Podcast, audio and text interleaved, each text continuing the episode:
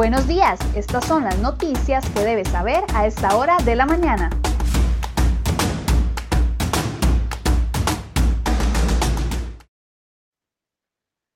Lunes 10 de mayo, muy buenos días. Gracias por acompañarnos en Serie de Noticias. Por supuesto que nos preocupa la situación que se ha presentado durante este fin de semana con el tema del COVID-19 y la saturación de los hospitales y el llamado que hacen los gerentes de los centros médicos a que se declare un estado de alerta roja. Esta y otras noticias que también hemos preparado en la portada de cereoy.com se las presento a continuación.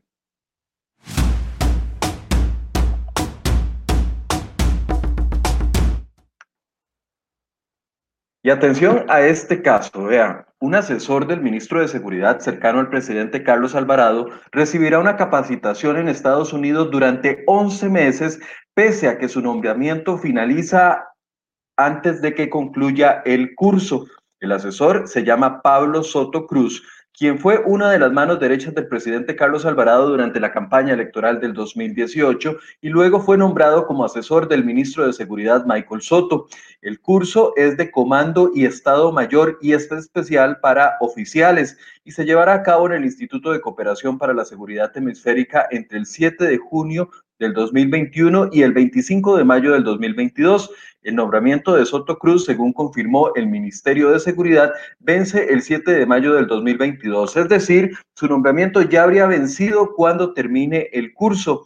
En la cartera de seguridad afirman que el gobierno de los Estados Unidos invitó directamente al asesor de 29 años. Sin embargo, la embajada norteamericana lo desmintió y dejó claro que los países como Costa Rica seleccionan al candidato en coordinación con la embajada. La semana pasada el diario Extra dio a conocer una serie de críticas por esta designación, pues Soto Cruz no tiene formación policial y recibirá su salario de 1.269.000 colones mensuales mientras participa en dicho Congreso.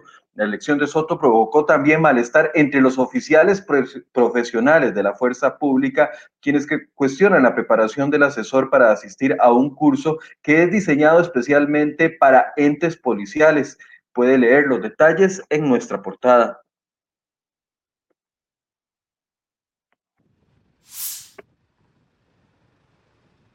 Y otra de nuestras notas el día de hoy, la fallida refinería que Recope quiso impulsar de la mano de China no se cansa de sumar millonarios gastos, convirtiéndose en un ejemplo de cómo desperdiciar millones de fondos públicos. La liquidación total de la sociedad Soresco está en ascuas a raíz de una serie de demandas laborales planteadas por cuatro ex empleados de la empresa. Lo único claro es que a las arcas estatales recuperaron apenas 14.2 millones de dólares de un total de 50 millones de dólares destinados para la obra con dineros de los ciudadanos. Así las cosas, el fiasco devoró más de 35.8 millones, es decir, unos 22 mil millones de colones en un plan que no pasó del papel y de la polémica. Soresco fue creada para modernizar la refinería de Moín en Limón. Sin embargo, nunca despegó y solo dejó millonarias pérdidas. La empresa recibió 100 millones de dólares de capital accionario en sus inicios, la mitad, 50 millones aportados por Recope y la otra mitad por la empresa china CNPCI pero desde 2013 el plan no avanzó por las irregularidades detectadas por la Contraloría General de la República. Lo invitamos a leer un reportaje completo que preparó el periodista Pablo Rojas sobre este tema y lo puede encontrar en nuestra portada.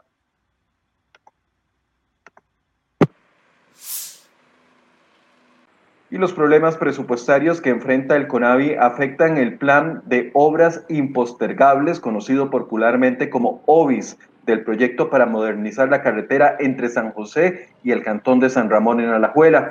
El fideicomiso Ruta 1, operado por el Banco de Costa Rica y encargado del proyecto, entró en apuros ya que no recibió la totalidad de los fondos que le había prometido el MOP a través del el CONAVI en el Plan Anual Operativo 2021 remitido a la Contraloría el pasado 28 de abril, el fideicomiso señala que el faltante de recursos afectará el lote 2 del plan de OBIS. Excluyeron para este año la mejora de la estación de cobro ubicada en Naranjo. Únicamente van a hacer una intervención en el peaje de Río Segundo de Alajuela. Para el 2021, el CONAVI redujo de 164 mil millones su aporte en unos 16 mil millones de colones menos para que lo que dio en el año 2020. De esta forma, los conductores terminaron pagando casi el doble en esos peajes, pero las estaciones se mantendrán en el mismo abandono y las mismas presas que antes del aumento.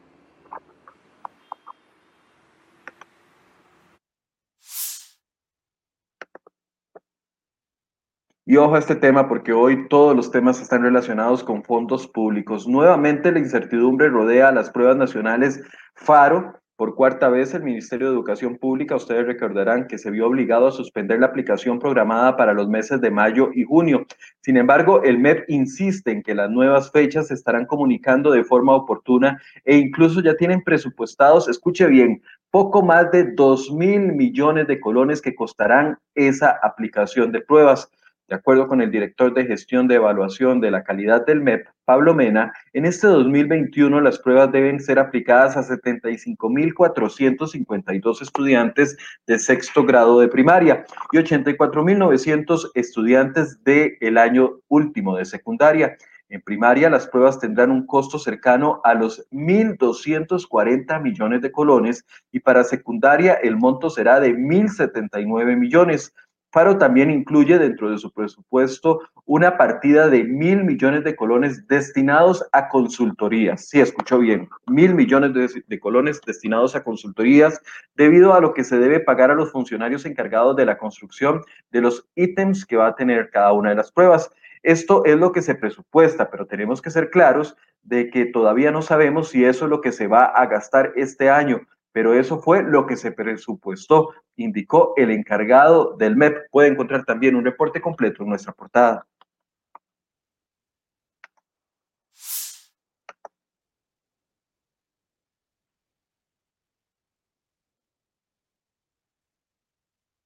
Vamos a temas de sucesos. En las próximas horas, el OIJ entregará a la familia el cuerpo de la joven Marialis Blanco, quien falleció mientras caminaba en el Parque Nacional Chirripó con la ayuda de un helicóptero y gracias a las buenas condiciones que presentó el clima en la mañana de este domingo se logró extraer el cuerpo de esas montañas. El vuelo duró unos 10 minutos desde el punto donde lo encontraron hasta la plaza de Rivas de Pérez Celedón y hoy el OIJ estaría entregando el cuerpo a la familia. Además, en sucesos de las últimas horas, dos personas resultaron con quemaduras en sus manos tras un incendio que se registró la madrugada de este lunes en la Lima de Cartago. La Cruz Roja atendió cuatro pacientes, pero solamente dos de ellos requirieron traslado al Hospital Max Peralta de Cartago. El incendio afectó una totalidad de cuatro viviendas en la cercanía del puente conocido como Los Gemelos.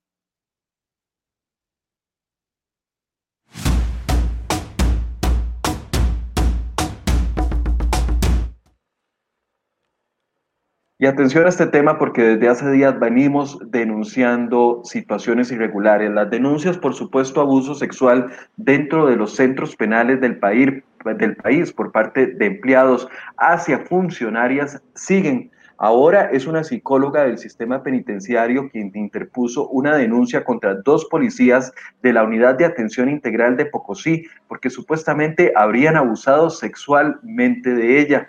Los dos funcionarios sospechosos son identificados como de apellido Santa Ana y Vargas, quienes son respectivamente un custodio y un jefe de seguridad de ese centro penitenciario. De acuerdo con la denuncia que actualmente se tramita en la sede administrativa del Ministerio de Justicia y Paz, los hechos ocurrieron en diciembre del año 2019. La víctima, de quien nos reservamos el nombre por razones de seguridad, denunció que en diciembre del año pasado, en dos eventos diferentes, los funcionarios se aprovecharon de ella, tocándola en sus partes íntimas y tratando incluso de introducirle dedos en sus genitales. ¿Qué acciones está tomando el Ministerio de Justicia? Ya separaron a estos funcionarios que están siendo acusados y denunciados. Bueno, los detalles también los puede encontrar el día de hoy en nuestra portada.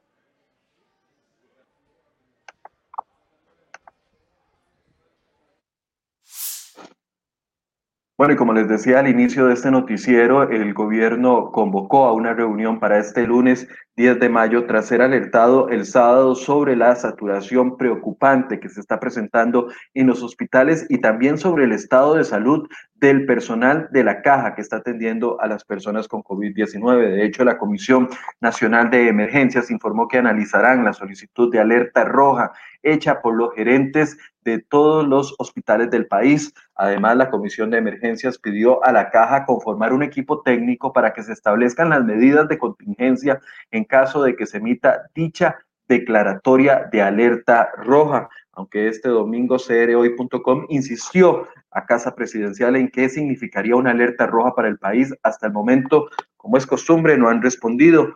Para este lunes continuarán las reuniones con los representantes del sector comercial, quienes claman por no más cierres y más bien controlar los contagios en las fiestas privadas en las que el gobierno no ha podido hacer absolutamente nada. Este domingo en la noche la caja reportó 1.118 pacientes hospitalizados, 432 de ellos están en unidades de cuidados intensivos. Estas unidades están operando al 121%.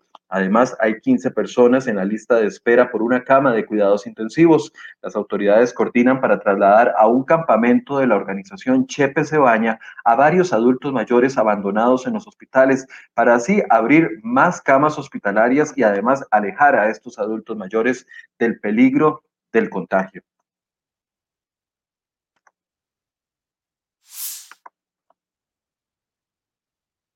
Bueno, y recuerde que a partir de este lunes 10 de mayo cambian las restricciones sanitarias para los locales comerciales. Los comercios de la región central del país podrán atender a los clientes entre las 5 de la mañana y las 9 de la noche, siempre y cuando se cumplan con las estrictas medidas sanitarias. Aún no existe seguridad si esta medida será variada en las próximas horas o días, o días más bien debido a la saturación hospitalaria. La restricción vehicular sanitaria se va a mantener durante todo el mes de mayo como operó la semana pasada es decir, en los 45 cantones ubicados en la región central del país y va a ser por número de placas. Por ejemplo, hoy lunes no circulan desde las 5 de la mañana hasta las 9 de la noche en estos 45 cantones las placas terminadas en 1 y 2. Los martes las terminadas en 3 y 4, los miércoles en 5 y 6, jueves en 7 y 8 y viernes en 9 y 0.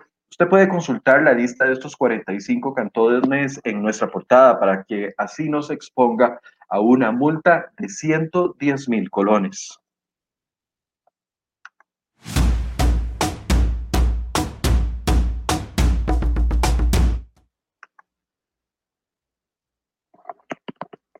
Bien, y el avance del proyecto de ley de empleo público y su votación en primer debate para finales del mes de mayo entra en peligro. Así también los proyectos de ley pendientes que se iban a discutir para la reactivación económica. La presidencia de la Asamblea Legislativa decidió suspender las sesiones del plenario y todos los órganos legislativos durante este lunes y martes debido a la cantidad de casos confirmados dentro del Congreso. La semana anterior se conoció la necesidad de aislamiento preventivo de la fracción de Liberación Nacional. Todos ellos son 17 diputados, producto de varios casos positivos. Incluso la presidenta del Congreso ya dio positiva por, COVID-19. Este domingo también se anunció que el contagio de dos diputados más, el social cristiano Rodolfo Peña y la independiente Marulín Azofeifa. Esto implica que es imposible alcanzar el quórum requerido mínimo para sesionar varios diputados de distintas fracciones harán una solicitud formal al MEP para suspender las clases presenciales. Y para este lunes también se anunciaron algunos movimientos de protesta, los cuales aún no han sido definidos los espacios ni los momentos. Esto es por parte del movimiento Rescate Nacional.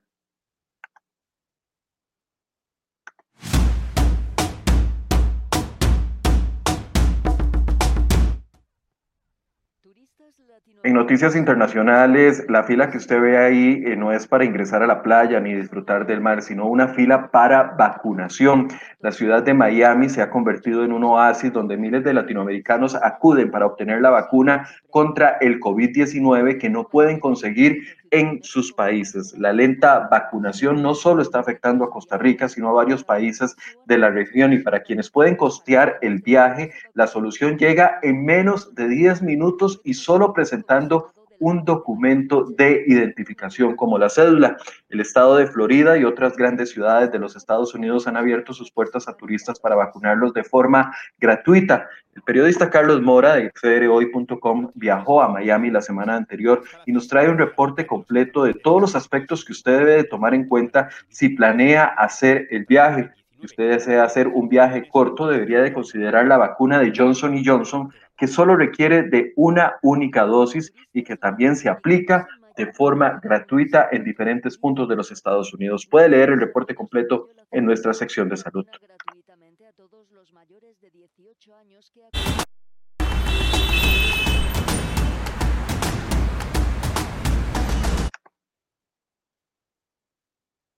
Bueno, mientras hacemos un repaso por las condiciones del tránsito del día de hoy, les recuerdo dos cosas. Uno, que el clima va a ser bastante lluvioso, principalmente en la región del Caribe y también en el norte del Valle Central. De hecho, en las montañas de Heredia eh, amaneció lloviendo bastante fuerte y ahorita hay una garúa fuerte, así que si usted tiene que cruzar por el, sector de El Braulio Carrillo o el Surquí, es mejor que tome previsiones, que maneje con cuidado porque está bastante nublado y además aprovecho también para saludar a todas las personas que nos acompañan esta mañana en esta transmisión, a Tony Cubero, a Alicia Alisa Pollastro, que nos saluda, nos dice buen día, a doña Emilia Cordero, que siempre nos acompaña, a Marco Vargas, también a Mayela Castro, que hace un comentario sobre el tema de los diputados, a Alma Zambrana, a Mayela Castro, ya la había saludado, a Luis Humberto Hernández, María Romero, Freddy González, Ricardo eh, Flores, eh, también hace un comentario sobre las notas que hemos dado. Les recuerdo que ustedes pueden ingresar a crhoy.com y leer los informes completos, escuchar las declaraciones de las personas que hemos citado en este noticiero. También saludos a, doña Ruth Murillo Siu, Antonio eh, Barrantes, Mercedes Zúñiga y Jonathan Navarro, que nos desea un muy feliz día desde Alajuela. Gracias a todos por sus comentarios, por cada una de sus eh, aportes que hacen, también críticas. Saludos desde Sexaola, dice Javier Arturo. Saludos, Javier, espero que no le llueva mucho el día de hoy, que se pronostican fuertes lluvias para el sector del Caribe de nuestro país.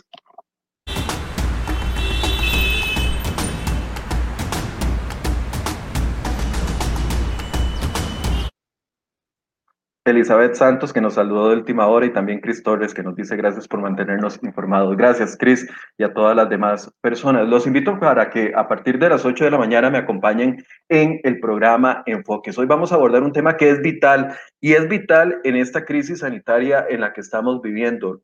Todos queremos que la caja del Seguro Social siga funcionando. Todos queremos que los ingresos de la caja del Seguro Social más bien crezcan para que eventualmente no tengamos problemas de eh, dineros en la caja del Seguro Social. Todos queremos que se paguen las deudas, etcétera, etcétera. Pero la caja ahorita está manteniendo en consulta un reglamento que va a variar la forma en que los trabajadores independientes se pueden asegurar va a incrementar los costos y esto se podría traducir más bien en un debilitamiento de la caja del Seguro Social. En el momento en que más necesitamos ingresos para la caja, la Junta Directiva pone en consulta este reglamento. ¿Qué incluye? ¿Usted es trabajador independiente o trabaja para una empresa? ¿Cómo le podría afectar? Bueno, a partir de las 8 de la mañana, un abogado experto tributarista ha estudiado el tema y nos va a traer sus detalles, su posición con respecto a esto. Así que lo invito para que se conecten en el programa Enfoques y hagamos esta entrevista juntos